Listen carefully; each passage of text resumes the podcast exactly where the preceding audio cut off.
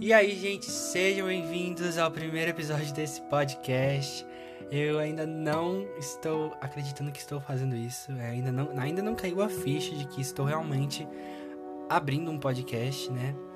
E para vocês que assistiram o trailer sabem do que se trata, que aqui eu vou falar sobre algumas coisas que o Senhor coloca no meu coração, trazer algumas reflexões, compartilhar experiências e é mais direcionado ao público jovem, né? Então eu não vou eu não vou me ater muito às palavras, à forma como eu vou falar, não vou me prender a um roteiro também, vai ser algo bem espontâneo, bem transparente, vai ser aqui um, um na mesa, né, onde eu vou sentar aqui, mesmo que eu esteja falando sozinho com o meu celular, eu vou abrir o meu coração e, e compartilhar com vocês aquilo que eu tenho sentido.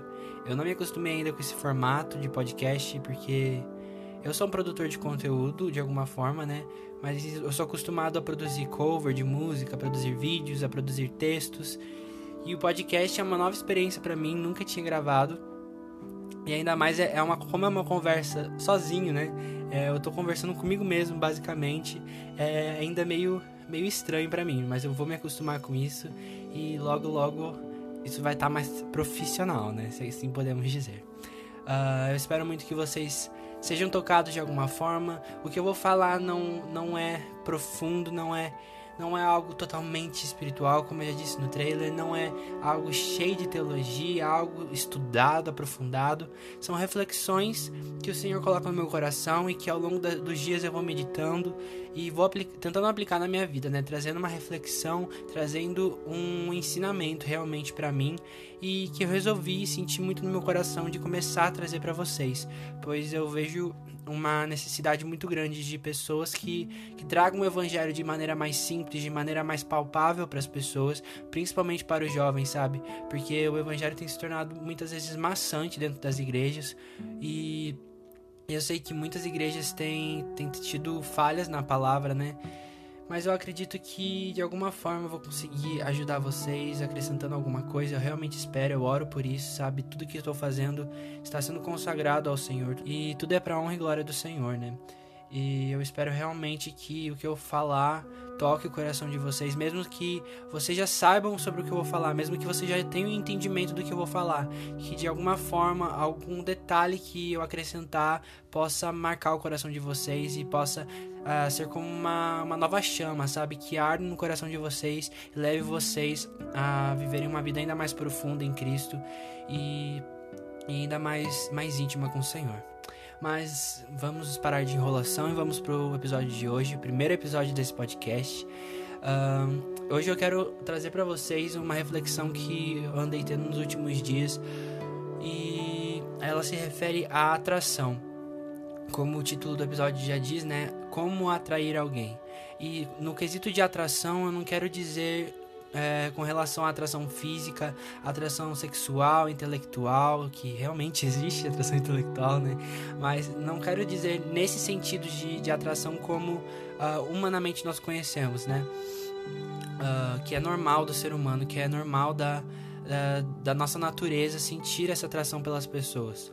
Mas a atração sobre a qual eu quero comentar com vocês é a atração uh, por aquilo que nós carregamos é aquilo que há dentro de nós que leve as pessoas a quererem estar conosco e que faz as pessoas reconhecerem que há algo diferente na nossa vida, que há algo de especial na nossa vida, sabe? E tudo isso eu eu comecei a refletir depois de ler a passagem em Mateus 15, versículo 30, se não me engano, aonde Jesus se retira para a montanha, se retira para um lugar deserto e multidões de pessoas vêm até ele para receberem cura, para receberem milagres. Muitos coxos, é, muitos aleijados, sabe? Pessoas que realmente precisavam de um milagre nas suas vidas vieram até ele porque sabiam que o Mestre teria cura para ele, sabiam que o Mestre tem poder suficiente, sabiam que Jesus tinha poder suficiente para curá-los daquilo que eles estavam enfrentando.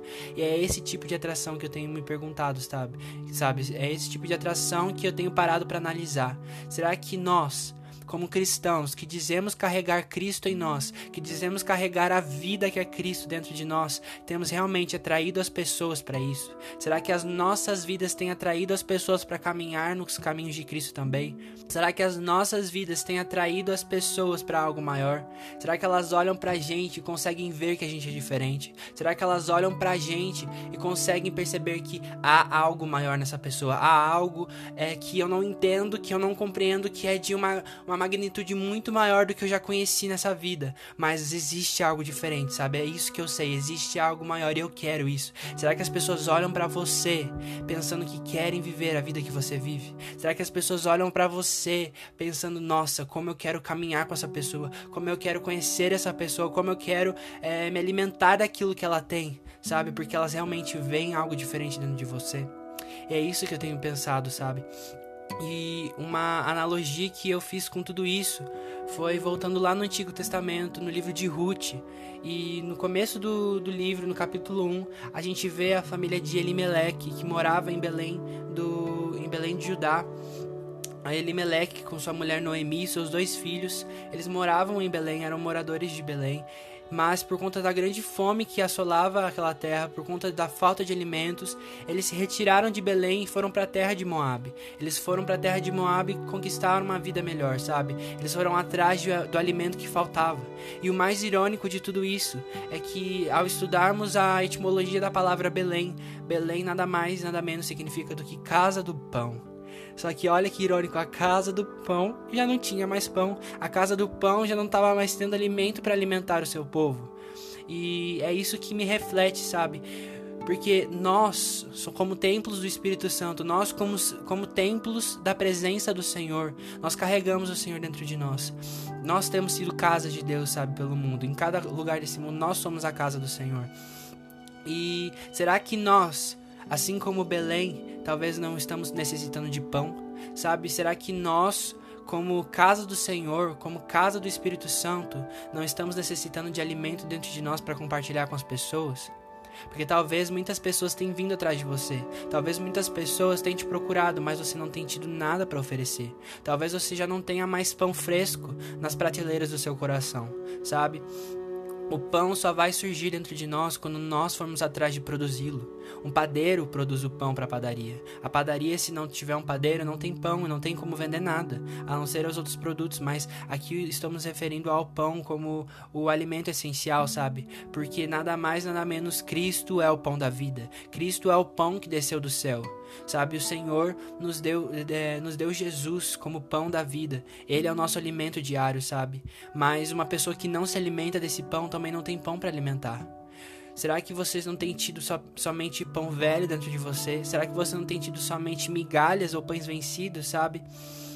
O que você tem tido para oferecer para as pessoas? Por que, que as pessoas têm vindo atrás de você? Será que você, como um, uma habitação do Espírito Santo, como você, uma habitação para a vida de Cristo, tem tido pão realmente para alimentar as pessoas? Sabe? E a única forma de, de, nos abastecermos com esse pão é por meio do relacionamento com Cristo. A única forma de termos pão fresco dentro de nós é por meio da palavra, é por meio da oração, é por meio do jejum, é por meio das disciplinas espirituais. O relacionamento com Cristo é, o que, é aquilo que nos alimenta, é aquilo que nos abastece, é aquilo que nos fortalece. Ele não é essencialmente só para isso, né? A gente não deve buscar a Cristo para que a gente seja é, abastecido, sabe? A gente não deve buscar a Cristo para que a gente seja cheio. A gente tem que buscar a Cristo por amor a Ele, por amor a quem Ele é. Mas acaba que é uma consequência, sabe? Sermos cheios. É uma consequência sermos renovados. É uma consequência sermos, re... sermos restaurados e ser gerado coisa dentro de nós. E algo engraçado é pensar no devocional como a hora do lanche.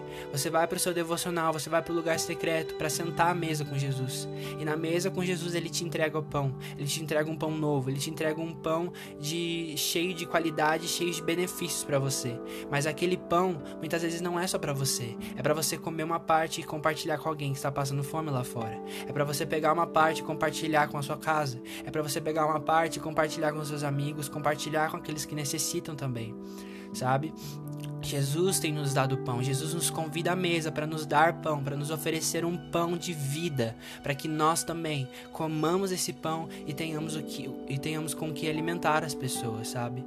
A gente tem essa responsabilidade, mas não é possível alimentar alguém quando nem você tem um alimento. Não é possível levar para as pessoas aquilo que nem você tem gerado. E também algo que eu pensei refletindo sobre essas questões é na questão do o que nós temos refletido para as pessoas, o que nós temos demonstrado para as pessoas, sabe? Porque a palavra nos diz que nós fomos criados em imagem e semelhança de Deus. Porém, com a queda de Adão, nós nos tornamos mais semelhantes a Adão, a, ao, ao homem, né, com a natureza humana, do que com a natureza de Deus. Nós perdemos essa conexão com Deus de semelhança. Nós ainda continuamos sendo imagem dele, pois ele nos fez a imagem dele, mas na semelhança dele, nós nos afastamos cada vez mais após a queda de Adão. E, porém, Jesus veio para a terra, morreu e ressuscitou por nós. E a partir da ressurreição dele, ele nos deu a possibilidade de novamente sermos semelhantes a ele. Ele nos deu a, no a novamente a possibilidade de alcançarmos a semelhança de Cristo. E apóstolo Paulo mesmo fala que devemos buscar, né, junto com o corpo de Cristo, alcançarmos a perfeita estatura de Jesus, sabe? É, Paulo diz isso em Efésios. E nós devemos buscar isso, devemos buscar a semelhança de Jesus todos os dias, é, buscar o caráter dele em nossas vidas para que nós possamos refletir isso para as pessoas. E e essa é pergunta que eu tenho me feito, sabe? O que eu tenho refletido? Será que a partir da minha vida as pessoas é, glorificam e honram ao Senhor? Será que as pessoas olham para mim e podem falar esse esse menino ele carrega algo diferente, ele carrega algo maior, sabe? Esse menino realmente vive aquilo que, que ele fala, ele realmente vive aquilo que, que ele aprende, sabe?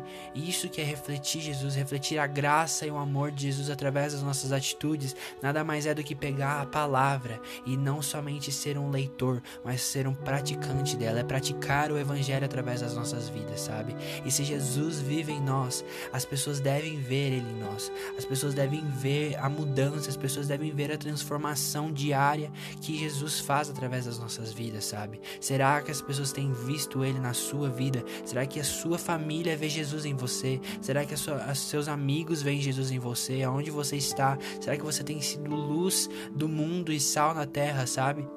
Será que temos dado um bom testemunho que atrai as pessoas para o Evangelho, que atrai as pessoas para Cristo? Paulo, no, nas suas cartas, ele fala muito sobre o testemunho cristão, o quão bom deve ser o testemunho que nós damos, sabe? Em Atos dos Apóstolos 1:8, o Lucas escreve que mas receberão poder quando o Espírito Santo descer sobre vocês e serão minhas testemunhas em Jerusalém, em toda a Judéia e Samaria e até os confins da terra. Essa é uma frase de Jesus que Lucas colocou no livro dele, né? Antes de, de ascender, ele falou isso, que o Espírito Santo iria descer sobre o povo. Ele falou que serão meus testemunhas em, em Jerusalém, Judéia, Samaria, até os confins da terra. Jerusalém nada mais é do que nossa casa, nada mais é do que nossa cidade. A Judéia são as regiões do nosso país, Samaria é o nosso país e os confins da terra são as nações, sabe? Ele não chamou para sermos testemunhas somente em um lugar, somente na nossa casa, somente nas redes sociais, ser testemunhas somente na igreja, mas ser testemunhas aonde nós estivermos em todos os cantos, confins da terra. E é isso que eu pergunto, sabe? Como você tem se portado? Qual tem sido o testemunho que você tem dado? De que o Evangelho realmente te transforma a cada dia? De que, o, de que o Evangelho realmente vale a pena ser vivido? Vale a pena largar uma vida de pecado para viver o Evangelho? Ou você tem demonstrado uma vida triste, uma vida de reclamação, uma vida de, de murmuração, sabe? Uma vida de ingratidão. O que você tem demonstrado para as pessoas? O que você tem feito? O que você tem gerado dentro do seu coração que atrai as pessoas, sabe? É essa mensagem que eu quero deixar para vocês hoje. É isso que eu quero que vocês reflitam, sabe? Que vocês parem por um tempo e olhem para vidas e busquem analisar o que eu posso mudar, o que é necessário mudar em mim, para que eu testemunhe da, da, melhor forma que em Cristo é, sabe? Para que eu reflita ainda mais o caráter de Jesus através de, da minha vida, sabe? E que vocês parem para analisar na vida de vocês se vocês têm aproveitado o alimento que Jesus tem dado para compartilhar com aqueles que estão famintos. As pessoas estão clamando, as pessoas estão famintas, mas muitas vezes a igreja não tem ouvido ouvido às necessidades. A igreja não tem dado ouvido para o clamor dos famintos pelo mundo. Almas estão gritando. Basta a gente ter ouvidos atentos para pegar o pão que Jesus tem nos dado e compartilhar com aqueles que necessitam também, sabe? Que não sejamos ovelhas gordas que se alimentam, se alimentam, se alimentam e não dividem. Não adianta você se encher do amor de Cristo, não adianta você se encher da graça, da alegria, da esperança, se você pega isso para você mesmo, se você é egoísta e fica segurando isso para você mesmo e não compartilha com ninguém mais, sabe? O mundo tá clamando por pessoas que compartilhem o pão, por pessoas que compartilhem tudo que estão recebendo, sabe? Nós devemos compartilhar, nós devemos ser unidos nesse quesito, sabe? E nós devemos atrair as pessoas para o Evangelho, demonstrando para o mundo que vale a pena largar tudo para seguir Cristo, demonstrando para o mundo que vale a pena deixar essa vida mundana para viver uma vida eterna ao lado do Senhor. É isso que devemos mostrar, é essa que deve ser a nossa forma de atrair as pessoas, sabe? O nosso exemplo muitas vezes vale muito mais do que as palavras que a gente vai falar. A gente tem que cuidar com o nosso exemplo, porque muitas vezes as pessoas não vão ouvir o que você tem para falar, mas elas vão olhar para você e vão buscar no teu exemplo algo para acrescentar na vida delas. Então devemos muito analisar e cuidar a nossa vida e buscar mudar todos os dias para nos tornarmos cada vez mais semelhantes e a Cristo e, e a cada vez mais refletir quem Ele é. Mas é isso então. Essa foi a mensagem do episódio de hoje. É, meu Deus, eu tentei não falar muita coisa, né, para não ficar algo muito extenso, mas eu espero que realmente seja uma mensagem que toque o coração de alguém, que realmente fortaleça vocês Encha-os com fé, com mais fome, com mais paixão por Jesus e por mais fome pela palavra, para se tornar cada vez mais um praticante da palavra e um amigo verdadeiro de Jesus. É, fico muito feliz se você ouviu até aqui e eu peço para que você me ajude compartilhando na, nas redes sociais para que mais pessoas possam vir, é, que o Espírito Santo toque o seu coração para que você envie para pessoas que realmente precisam dessa palavra. E para me acompanharem mais, eu também tenho meu Instagram que vocês podem estar seguindo, que é Mendes e Carlos, eu não me engano, e meu Twitter que é Carlos e Mendes underline underline, dois underlines. É, me acompanhe nas redes sociais, que lá eu posto outros tipos de conteúdo também.